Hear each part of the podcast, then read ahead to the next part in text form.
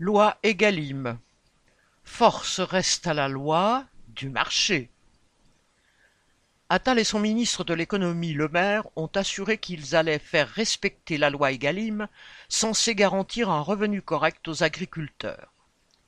Les lois Egalim ont été votées en 2018 et 2021, puis complétées en 2023.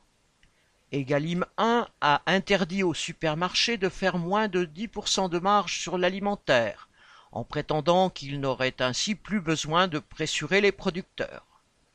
Cette première loi n'ayant eu aucun effet sur le revenu des petits agriculteurs, Egalim 2 devait rééquilibrer les choses en obligeant les distributeurs à tenir compte de l'évolution du prix des matières premières agricoles. Cela les a surtout obligés à accepter les hausses réclamées par les industriels. Le troisième volet a ensuite étendu cette obligation aux marques de distributeurs, limitant ainsi la concurrence subie par les grandes marques.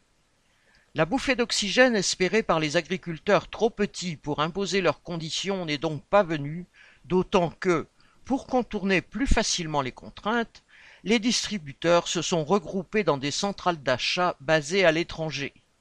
Leclerc avec Eurelec, Carrefour avec Eureka, Système U avec Everest. Le maire a donné quelques jours aux industriels et aux distributeurs pour se mettre en conformité avec la loi. Il a promis d'organiser 150 contrôles cette année, une annonce dérisoire vu le nombre et la complexité des contrats. D'autant que la justice s'est toujours prononcée en faveur des groupes de la distribution qui s'étaient fait épingler. Les lois prétendant protéger les revenus des petits agriculteurs se succèdent ainsi depuis des années, sans inverser la tendance. D'après le dernier recensement de 2020, le nombre d'exploitations a encore baissé de cent mille en dix ans, moins 26%, celle de moins de 50 hectares s'effondre, moins 30%, tandis que le nombre de celles de, de plus de 200 hectares augmente.